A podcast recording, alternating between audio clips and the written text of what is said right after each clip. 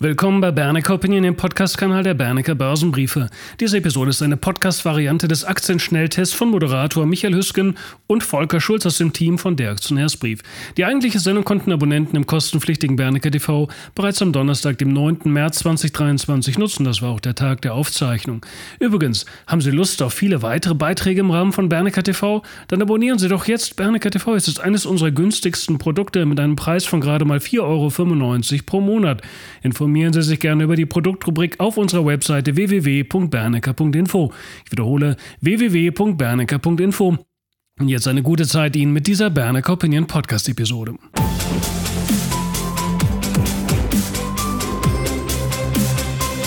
Herzlich willkommen, meine Damen und Herren, zu unserem heutigen Schnelltest. Zugeschaltet ist mir Volker Schulz, den ich auch jetzt nochmal, genau wie Sie, meine Damen und Herren, herzlich begrüßen darf. Hallo Volker. Wir legen los mit dem Schnelltest und da fangen wir an mit dem Wert ähm, eines äh, Zuschauers, der gewünscht war. Die ersten vier Werte sind äh, Zuschauerwünsche. Wir fangen an mit Leonardo. Volker, du sagst Defense zur Discount-Bewertung. Genau, das ist richtig. Leonardo kommt aus Italien, hat eine sehr ansprechende Bewertung, ist ein äh, Defense- oder Rüstungskonzern, entwickelt und baut Flugzeuge, Hubschrauber, Satelliten, Raketen, Raumfahrt und andere Defense Komponenten, Auftragsbestand über 36 Milliarden Euro, also durchaus Gewicht. Und wenn wir uns die äh, Planungen der Verteidigungshaushalte anschauen, dann können wir durchaus davon ausgehen, dass hier noch einiges drauf kommen wird. Börsenwert aber nur 6,2 Milliarden Euro. Dazu kommt noch, dass man mit 25 Prozent an Hensoldt, an der deutschen Hensoldt beteiligt ist. KGV für 2023 um die 8,4. Der Bloomberg-Konsens, äh, den habe ich mir mal aufgerufen eben noch, der geht bis 2025 sogar von 1,66 Euro Gewinn je Aktie aus. Also setzen wir hier irgendwo eine faire KGV-Bewertung um die 9 an, dann können wir davon ausgehen, dass wir hier ungefähr eine Zielrichtung bis 2025 um 15 zu 16 Euro annehmen können, ist ja immer noch grundsätzlich dann ein sehr, sehr niedriges GV, KGV. Warum kein höheres KGV? Ja, 30 Prozent der Anteile liegen eben beim italienischen Staat und da gibt's dann eben diese bekannten Abschläge. Das werden wir hier auch nicht rausbekommen. Aber schauen wir auf den äh, freien Cashflow, das Kurs-Free Cashflow-Verhältnis mit etwa 10 ist auch wenig ambitioniert. Also wer Spaß an Defense hat, der kann bei Leonardo sicherlich mitmachen. Bei dem zweiten Zuschauervorschlag, den du ausgewählt hast, gab es einen Rückschlag nach den Zahlen. Die Rede ist von GFT. Ja, GFT ist grundsätzlich wirklich eine echte Erfolgsgeschichte. Die Nachfrage nach Digitalisierungslösungen, gerade bei den Banken, die bleibt wirklich ungebrochen hoch. Auch der Nachholbedarf, besonders in Europa, ist noch gigantisch. Immer mehr äh, Institute, die setzen eben dabei auf äh, Kernbanksysteme der neuen Generation, die insbesondere in der Cloud ausgeführt werden. Und hier ist GFT eben top und liefert die Lösungen. 2022 konnte man den Umsatz um 29 Prozent hochfahren, 66 Prozent plus beim Vorsteuergewinn. Das war schon exzellent. Aber das ist auch ganz klar, um so ein Unternehmen zu beurteilen, kommt es auf die Zukunft an. Wie wird es sich 2023 und auch darüber hinaus entwickeln? Auch da gab es jetzt eine Prognose. Man will 2023 16 Prozent beim Umsatz wachsen, 9 Prozent beim Gewinn. Letzteres liegt doch spürbar unter den Erwartungen. Äh, man hätte sich da schon eine zweistellige Gewinnsteigerung ähm, gewünscht oder erwartet. Aber eines muss man auch ganz klar sagen, wer den CEO von GFT kennt, der weiß, der plant grundsätzlich sehr, sehr konservativ, um dann eben positiv zu überraschen. 2022 wurde ja auch die Prognose sogar zweimal angehoben. Ähnliches erwarte ich für 2023, werden also zweistelliges Wachstum sehen, nicht nur beim Umsatz, sondern auch beim Gewinn. Da bin ich mir relativ sicher. Wir haben KGV von 18 für, nächst, für, die, äh, für das laufende Geschäftsjahr. Äh, das Unternehmen ist schuldenfrei, das kommt auch noch dazu. Warburg hat zuletzt ein Ziel von 49 Euro gesetzt. Ich denke, 40 zu 45 Euro zum Jahresende. Das sollten wir auf jeden Fall sehen. Aus dem Bereich der Erneuerbaren kommt der nächste Zuschauervorschlag und das ist die Jinko Solar. Ja, immer wieder sehr, sehr beliebt bei deutschen Privatanlegern. Äh, wenn wir uns äh, die Charts von Jinko angucken, dann sehen wir aber, dass man, ja, dass man im Grunde genommen ja, über die letzten Jahre auch dann eher seitwärts gelaufen ist. Ja. Ähm, 2,7 Milliarden Dollar Börsenwert sind wenig ambitioniert, auch keine Frage, denn wir werden 2023 immerhin etwa 15 Milliarden Dollar Umsatz sehen. Wir haben allerdings zwei Probleme. Das eine sind die operativen Margen, die kann man so für 2023 um vier Prozent annehmen, also sehr dünn, wenn da irgendwas passiert. Auf der Kostenseite besteht äh, wenig Puffer, um sowas äh, aufzufangen. Und auf der anderen Seite, es ist natürlich ein China ADR. Wir fahren also hier auch ein geopolitisches Risiko. Das sind die zwei Probleme. Dafür gibt es dann die Bewertungsabschläge. Die China-Gattung von Jinko, die wird aktuell sogar mit KGV 50 bewertet, also ganz anders bei dreifacher Umsatzbewertung. Aber äh, 2023 werden wir eine deutliche operative Verbesserung sehen. Der Gewinn sollte sich mehr als verdoppeln können. Bloomberg-Konsens geht von etwa 6,50 Dollar Gewinn je Aktie für 2023 aus. Das heißt, für die AD, ADRs entspricht das sogar nur einem KGV von 8 zu 9. Also da ist schon doch ein sehr deutlicher Bewertungsabschlag zu den China-Papieren drin. Und äh, warum läuft das operativ?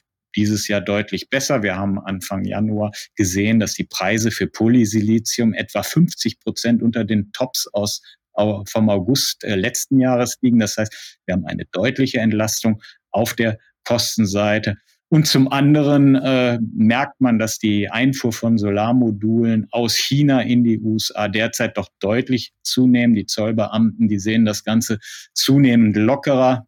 Es gibt ja dieses Schutzgesetz bezüglich des Umgangs mit der Zwangsarbeit in China. Das sieht man wohl offensichtlich alles jetzt etwas lockerer und drückt da mal ein Auge zu, denn man braucht eben dringend Module. Andere Unternehmen sind eben auch langfristig inzwischen sogar ausverkauft. Also es führt da eigentlich gar kein Weg dran vorbei. Ich denke, die Spitzen, die wir im Chart äh, ja aus dem Sommer 2022 gesehen haben, um 70 Dollar, können wir durchaus äh, wieder. Aber eins ist auch klar, eine Sicherheitsmarge, die wird es in dem Titel allein aufgrund des ADRs-Charakter immer geben. Und bevor ich zu dem nächsten Wert komme, noch ein kurzer Hinweis. Wir danken Ihnen immer wieder für die Zuschauervorschläge, die Sie uns machen. Vielen Dank dafür. Bitte diesmal auch wieder fleißig darunter schreiben. Wenn Sie die Sendung bis hierhin mögen, auch gerne ein Like da lassen oder vielleicht sogar den Kanal abonnieren. Wir kommen zum nächsten Wert. Dem attestierst du Ladehemmungen, Volker Formicon. Ja, Formicon tut sich ein bisschen schwer im Moment, ist ja ein Biosimilar-Spezialist. Meine Rechnung war eigentlich 100 Euro etwa im Frühjahr. Die geht zunächst nicht auf, muss man auch ganz klar sagen. Hintergrund ist eigentlich folgender. Wir haben zuletzt sehr, sehr starke Meldungen gesehen hinsichtlich der Verpartnerung gerade von Stellara mit äh, Fresenius. Aber das äh, Problematische dabei war, das ging eben einher mit einer Kapitalerhöhung. Wir hatten eine Platzierung ohne Bezugsrechte zu 77 Euro. Was passierte? wie es dann oft passiert. Eigentlich darf sowas nicht passieren, aber es passiert eben. Institutionelle Investoren laden dann im Vorfeld solch einer Kapitalerhöhung ab und kaufen die Stücke eben dann unten wieder zurück. So ist das nun mal. Das neutralisierte leider die News. Da hatte ich so nicht mitgerechnet. Gleichwohl bleibe ich optimistisch. Zum einen stehen vor dem Sommer noch News an hinsichtlich FYB 207. Das ist ja eigentlich ein antivirales Medikament, äh, für die Behandlung von Covid-19, aber es lässt sich eben auch auf andere Lungenerkrankungen ausweiten und da sollen zwei große Partner gerüchteweise dran interessiert sein aus den USA. Und dann haben wir noch einen Punkt. Sandos als Generika und Biosimilar-Spezialist, er soll an die Börse gebracht werden von Novartis. Das ist deshalb spannend hinsichtlich äh, des äh, Bewertungsansatzes. Da müssen wir sehen, was die äh, für eine Bewertung hinbekommen. Und B, ähm, bei Sandos gibt es sehr, sehr enge Verbindungen zu Strüngmann, die ja eben auch knapp 30 Prozent an Formicon halten. Denn in Sandos steckt ja die ehemalige Hexal und ja, da kann man dann am Ende vielleicht auch der Fantasie freien Lauf lassen. Also wir bleiben definitiv investiert und wer etwas länger kalkuliert, der kann auch diese Korrekturkurse um 70 zu 75 Euro dann durchaus nutzen, um die Position noch etwas aufzustocken. Und von unserem Aktionärsbriefboard hast du dir diese Woche ausgesucht die 3M, eine abgestürzte Industrieikone als Dividendenstar. Genau, sehr bekanntes Industriekonglomerat aus den USA hat Ende Februar leider ein Zehn-Jahrestief markiert. Fokus liegt auf Transport, Gesundheitswesen, in der Elektronikindustrie ist man sehr stark vertreten und auch was äh, den Bereich Industriegüter äh, betrifft. Die aktuelle Problematik, die ist ganz klar. Wir haben ein ein inflatorisches Kostenumfeld. Also die Kosten steigen deutlich, aber 3M hat eben nicht die Produkte, um zu sagen, hey, wir können die Kosten jetzt einfach so ohne Probleme weitergeben. Das kann man eben nicht. Die Konkurrenzsituation ist recht komplex.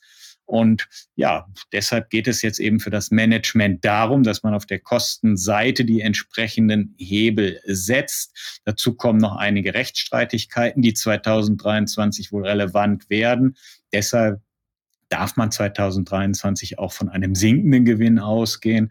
Wir werden etwa 2022 um die 10,10 Dollar Gewinn je Aktie haben. Der wird dann 2023 auf etwa 8,60 Dollar fallen. Klar ist aber auch 59 Milliarden Dollar Börsenwert. Die stehen gegen 4,5 Milliarden Dollar freien Cashflow, somit wenig ambitioniert. Und was man auch noch sagen muss, in den letzten fünf Jahren hat sich der Kurs von 3M mehr als, als halbiert. Aber der Gewinn je Aktie, der wird 2023 eben auf dem Niveau von 2018 liegen, aber man bekommt das Ganze eben 50 Prozent oder mehr als 50 Prozent sogar günstiger. Das heißt, wir haben inzwischen sogar eine Dividendenrendite von 5,6 Prozent und im Februar, da hatte man jetzt das 65. Jahr in Folge die Dividende nochmal erhöht. Also ich denke, der Ansatz kann schon interessant dafür sein, dass man sich einfach mal mit dem Wert beschäftigt. Ich denke auch, dass das gerade für Aktivisten demnächst durchaus eine Option sein kann. Also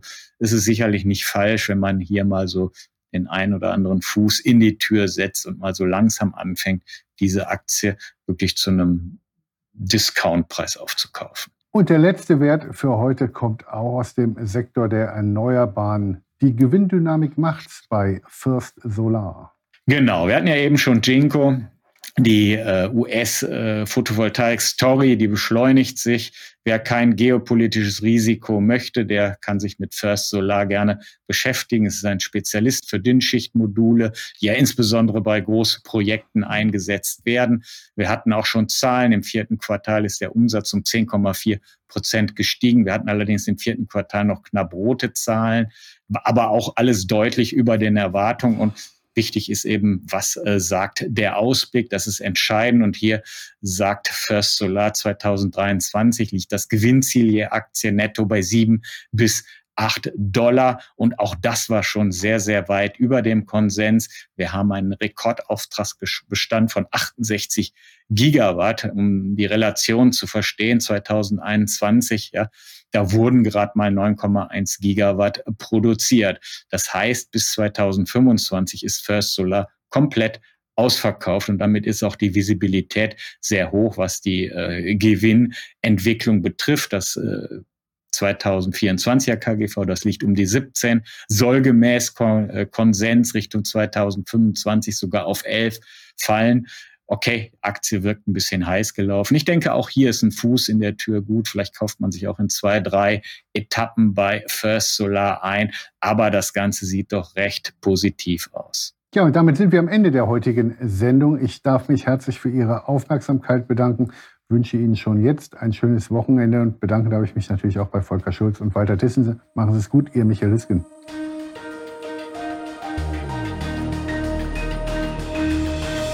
Meine Damen und Herren, wenn Ihnen dieser Podcast gefallen hat, folgen Sie unserem Kanal gerne regelmäßig und empfehlen Sie uns auch bitte weiter. Wenn Sie diese Episode auf Apple Podcasts gehört haben, geben Sie uns auch gerne eine freundliche Bewertung unserer Arbeit, wenn Sie mögen. So, und jetzt stöbern Sie doch gerne im Anschluss diese Folge noch ein wenig in der Rubrik Produkte auf unserer Webseite www.bernecker.info. Ihnen noch einen richtig guten Rest vom Tag. Machen Sie es gut. Bitte beachten Sie die nachfolgenden rechtlichen Hinweise. Die Veröffentlichungen werden von der Hansa Bernecker Börsenbriefe GmbH erstellt. Sie dienen ausschließlich der Information und sind kein Ersatz für eine klassische Anlageberatung. Mit den Veröffentlichungen wird weder ein Angebot zum Verkauf, Kauf oder zur Zeichnung eines Wertpapiers oder Anlagetitels unterbreitet. Die in den Veröffentlichungen enthaltenen Informationen und Einschätzungen zu den Wertpapieren stellen keine Empfehlung dar, sich in den beschriebenen Wertpapieren zu engagieren. Die in den Veröffentlichungen gegebenen Informationen beruhen auf Quellen, die wir für zuverlässig erachten, jedoch keiner neutralen Prüfung unterzogen haben. Die Hansa Bernecker Börsenbriefe GmbH übernimmt keine Gewähr und keine Haftung für die Richtigkeit und Vollständigkeit der hierin enthaltenen Informationen. Die in den Veröffentlichungen vertretenen Meinungen stellen ausschließlich die Auffassungen der Autoren, Redakteure bzw. Interviewgäste dar und können sich jederzeit ändern. Solche Meinungsäußerungen bzw. Änderungen müssen nicht veröffentlicht werden. Technische Analysen geben ebenfalls ausschließlich die Meinung der Redakteure bzw. Interviewgäste wieder und ersetzen keine individuelle Anlageberatung. Es ist nicht ausgeschlossen, dass Mitarbeiter oder Interviewgäste in Aktien oder sonstigen Anlageinstrumenten, die besprochen werden, selber investiert sind. Die vergangene Entwicklung besprochener Wertpapiere und Anlageinstrumente ist nicht notwendigerweise maßgeblich für die künftige Performance. Der Wert jedes Investments kann sowohl sinken als auch steigen und Anleger erhalten möglicherweise nicht den investierten Gesamtbetrag zurück. Im Einzelfall kann auch ein Totalverlust nicht ausgeschlossen werden. Auch könnten Veränderungen von Devisenkursen negative Wirkung auf Wert, Kurs oder Gewinn von Investments haben. Bei Investments, für die es keinen anerkannten Markt gibt, könnten Investoren außerdem Schwierigkeiten haben, diese zu veräußern oder zuverlässige Informationen über den Wert oder das Ausmaß des Risikos, dem ein Investment unterliegt, zu erhalten. Die Veröffentlichungen dürfen weder vollständig noch teilweise nachgedruckt oder in ein Informationssystem übertragen oder auf irgendeine Weise gespeichert werden, außer im Falle der vorherigen schriftlichen Genehmigung durch die Hansa Bernecker Börsenbriefe GmbH. Die Weiterleitung der Veröffentlichungen ist untersagt, davon ausgenommen sind Videoinhalte, die wir selbst über Social-Media-Kanäle, zum Beispiel YouTube, Facebook etc. veröffentlichen. Die Informationen in den Publikationen richten sich nur an Personen, denen nach dem für sie geltenden Recht entsprechende Informationen zur Verfügung gestellt werden dürfen. Insbesondere richten sie sich nicht an Bürger der USA sowie an Personen, die in den USA oder in einem ihrer Territorien, Besitzungen oder sonstigen Gebieten, die der Gerichtshoheit der USA unterstehen, wohnhaft sind oder dort ihren gewöhnlichen Aufenthalt haben. The information contained on this media content, newsletter, or video is intended solely for persons who may lawfully receive such information under applicable laws. And in particular, it is not directed at U.S. citizens and persons resident or ordinarily resident in the USA, its territories, possessions, or other areas subject to the jurisdiction of the USA.